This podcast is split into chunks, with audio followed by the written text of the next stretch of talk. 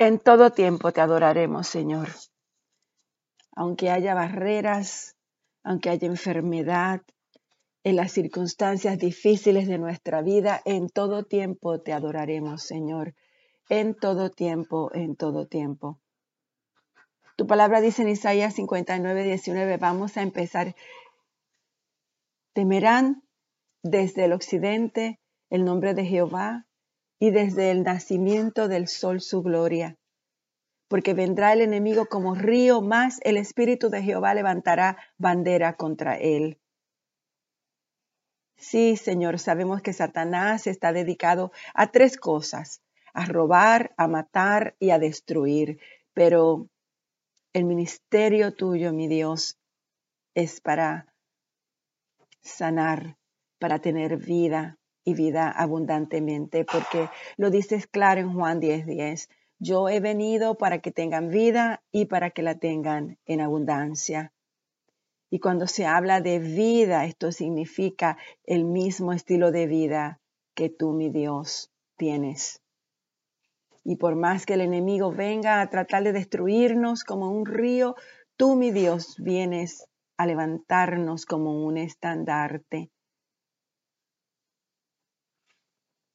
Se pondrá enfrente de nosotros para protegernos. Y aunque el diablo venga a robarnos, a matarnos, a destruirnos, aunque haya hecho de sus payasadas en nuestra vida, el Señor siempre, siempre, siempre se levantará para darnos el mismo estilo de vida que Dios tiene. A veces pensamos que la gente como Moisés, como Abraham, como David van a llevar o llevaban vidas sin problemas y como que nunca tocaban el piso, pero no es así. Simplemente lo que los, los separaba tal vez de nosotros era esa comunión esa comunión perfecta con Dios. Cada cual tenía sus problemas de la misma forma que nosotros, pero lo que les daba la fuerza, la luz, la esperanza de continuar constantemente era esa relación íntima con Dios. El Señor nos promete en el mundo tendréis aflicción, pero confiad, yo he vencido al mundo. Y si alguna vez te dijeron, acepta a Cristo, que se van a acabar tus problemas, estabas equivocada. Eso no era verdad. Te mintieron.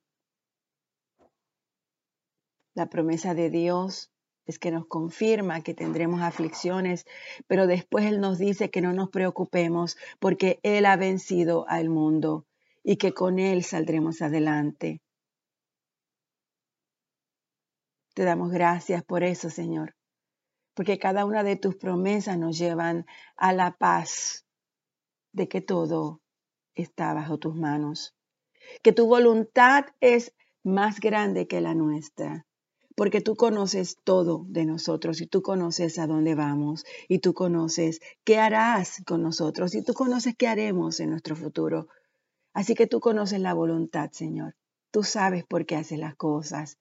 Y te damos gracias, mi Dios, porque es maravilloso tener un Dios que está en control. Tener un Dios que lo sabe todo, tener un Dios que lo puede todo, tener un Dios que lo ve todo. Y te damos gracias, porque eso nos llena de consuelo y nos llena de paz. No todo es fácil, mas tú, Jehová, eres el escudo alrededor de nosotros. Tú eres nuestra gloria y tú eres el que levanta nuestra cabeza. No estamos solos, porque tu palabra bien claro que lo dice que a los que te aman, todas las cosas le ayudan a bien. Esto es, a los que conforme al propósito son llamados. Repite esto en voz alta. Porque por más horrible que esté la cosa, por más líos, por más problemas que tú estés viendo, por más enfermedades que tú estés viendo, yo sé que mi Dios tiene la capacidad de darte la vuelta a todo esto y de convertirlo en una bendición. Porque ese es el estilo de Dios. Es lo que Él acostumbra hacer. Así que hoy, mi Dios, te damos gracias por eso. Y hoy, mi Dios, levantamos nuestra cabeza, porque aunque lo parece, lo que parece, no todo está perdido. Dios está altamente interesado en levantar nuestras vidas. El Señor nos dijo, yo edificaré mi iglesia y las puertas del Hades no prevalecerán contra ella. Sabemos, mi Dios, que tú edificas tu iglesia y las puertas del diablo, las puertas del infierno, las intenciones del diablo no prevalecerán contra nosotros. Y te damos gracias por eso, Señor. Gracias, gracias, gracias. Gracias por ese amor que no podemos definir, que no podemos entender, que no podemos, mucho menos, Señor, ver porque nuestra mente humana es finita, pero tu amor es infinito. Gracias, Padre, gracias en nombre de Jesús. Amén. En todo tiempo. Muy buenos días. Continuamos con la lectura de la palabra en Jeremías 32. Entramos al capítulo 32. Y una de las cosas que vamos a aprender en este capítulo y en el siguiente es que la fe es costosa y el año antes de que Jerusalén fuera tomada, Jeremías recibió una orden de parte de Dios que fue un verdadero desafío. La ciudad estaba rodeada por el ejército de Babilonia y el profeta había sido silenciado en la prisión por el rey, simplemente porque había anunciado que Jerusalén sería tomada y Sedequías iba a ser llevado al cautiverio. Y faltaban unos minutos para la medianoche y no había, ya casi no había ni siquiera las señales del amanecer. Pero a esa mismita hora, en esa hora oscura, Dios le habla a Jeremías y le ordena que hiciera algo que para nuestros oídos es aparentemente absurdo. Le dice que él tenía que comprar un terreno del primo Hanamel en un campo que había en Anatot y que probablemente en ese momento eh, estaba en el poder del enemigo. Y frente a esa posibilidad de la victoria babilónica, que ya, ya, iba, ya iba a ser algo inminente, el valor comercial de esa propiedad era, era prácticamente nada, no valía casi nada. Sin embargo, Jeremías pagó el precio por el campo y esto lo veremos en un ratico y se, se firmaron, se van a firmar dos contratos, uno sellado y el otro estaba abierto.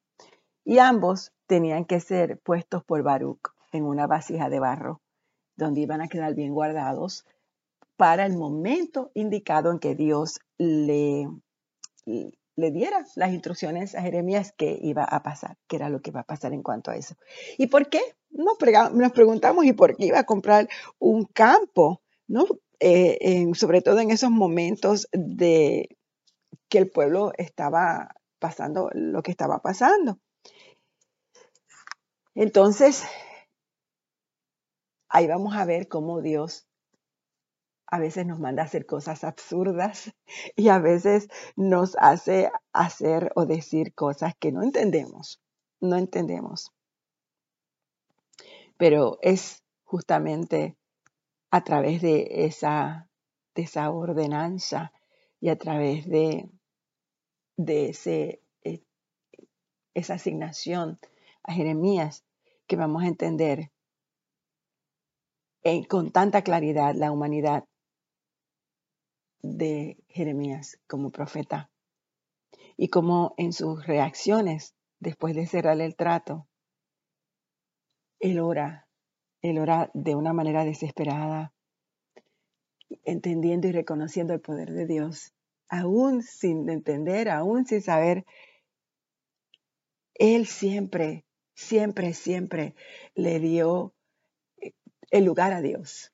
Él siempre respetó la autoridad de Dios. Él siempre, aunque no entendía lo que hacía, pero sí sabía que el que lo enviaba sabía lo que hacía. Y qué enseñanza maravillosa para nuestra vida cuando nosotros nos vemos en momentos y en situaciones que no entendemos lo que está pasando, que no podemos entender nada, ni la gente que está a nuestro alrededor, ni las decisiones que toman, ni las cosas que dicen, ni las cosas que hacen. Cuando estamos en esa situación donde no vemos, no, no vemos una salida, pero sí sabemos en nuestro corazón que Dios está en control. Si sabemos en nuestro corazón quién es el Dios que nosotros servimos, nuestra vida cambia totalmente, porque confiamos en Él, no en lo que vemos, no en lo que hacemos, no en las cosas que están pasando, sino en el Dios que todo lo sabe y que todo lo puede. Así que vamos a ver qué pasa en este capítulo y cómo, cómo Jeremías nos da a conocer la grandeza de Dios. Jeremías recibió el siguiente mensaje del Señor en el décimo año del reinado de Sedequías, el rey de Judá. También era el año 18 del reinado de Nabucodonosor, y para entonces Jerusalén estaba totalmente sitiada por el ejército babilónico y Jeremías estaba preso en el patio de la guardia del palacio real. El rey Sedequías se lo había puesto allí y preguntaba por qué Jeremías seguía dando esta profecía. Esto dice el Señor, estoy a punto de entregar esta ciudad al rey de Babilonia y él la tomará. El rey Sedequías será capturado por los babilonios y llevado a encontrarse cara a cara con el rey de Babilonia. Él llevará a Sedequías a Babilonia y allí me ocuparé de él, dice el Señor. Si ustedes pelean contra los babilonios, no vencerán. En ese tiempo el Señor me envió un mensaje y me dijo, tu primo Anameel, el hijo de Salum, vendrá y te dirá, compra mi terreno en Anatot. Por ley tienes derecho a comprarlo antes de que lo ofrezca a otra persona. Entonces, así como el Señor le dijo que haría, mi primo Anameel vino y me visitó en la cárcel. Me dijo, por favor, compra mi terreno en Anatot, en la tierra de Benjamín por ley tienes el derecho de comprarlo antes de que lo ofrezca a alguno otro, así que cómpralo para ti. Entonces supe que el mensaje que había oído del Señor era de él. Así que compré el terreno en Anatot, pagándole a Anameel 17 piezas de plata. Firmé y sellé la escritura de compra delante de testigos, pesé la plata y le pagué. Entonces tomé la escritura sellada y una copia de la escritura no sellada con los términos y condiciones de la compra y se la di a Baruch, el hijo de Neerías y nieto de Maesías. Hice todo esto en presencia de mi primo Anamiel, de los testigos que firmaron la escritura y de todos los hombres de Judá que estaban allí en el patio de la guardia.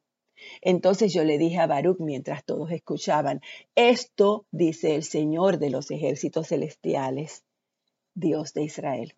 Toma la escritura sellada como la copia no sellada y ponlas en una vasija de barro para preservarlas por largo tiempo. Pues esto dice el Señor de los ejércitos celestiales, Dios de Israel. Algún día de nuevo habrá dueños de estos terrenos que comprarán y venderán casas viñedos y campos. Después que le di los documentos a Baruch, oré al Señor. Oh Señor soberano, tú hiciste los cielos y la tierra con tu mano fuerte y tu brazo poderoso. Nada es demasiado difícil para ti. Muestras un amor inagotable a miles, pero también haces recaer las consecuencias del pecado de una generación sobre la siguiente. Tú eres el Dios grande y poderoso, el Señor de los ejércitos celestiales. Tú posees toda la sabiduría y tú haces grandes cosas y maravillosos milagros. Ves la conducta de todas las personas y tú le das lo que se merecen. Realizaste señales milagrosas y maravillas en la tierra de Egipto, cosas que se recuerdan hasta el día de hoy. Y sigues haciendo grandes milagros en Israel y en todo el mundo.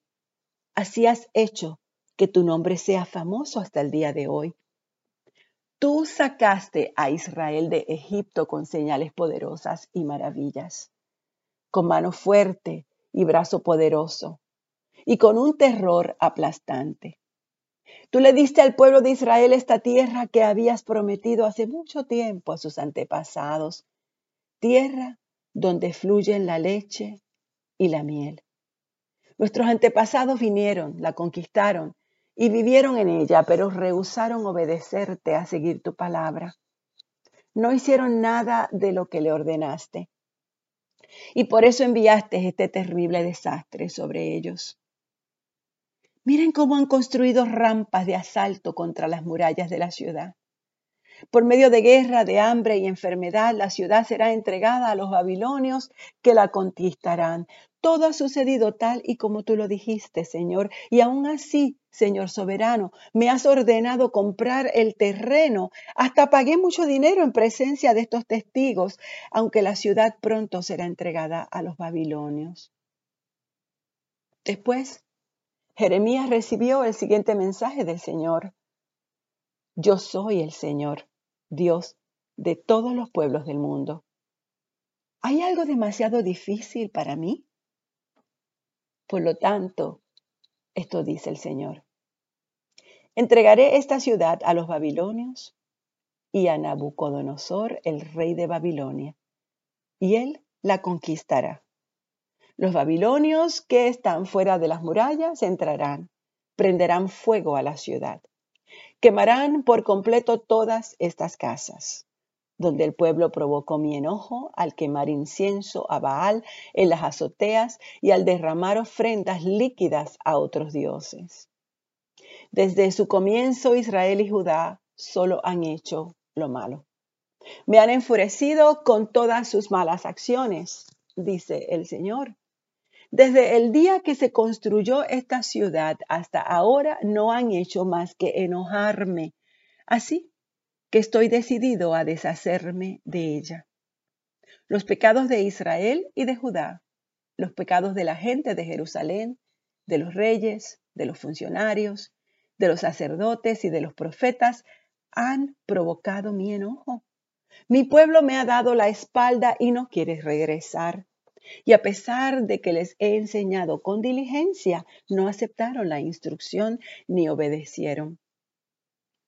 Levantaron sus ídolos abominables justo en mi propio templo.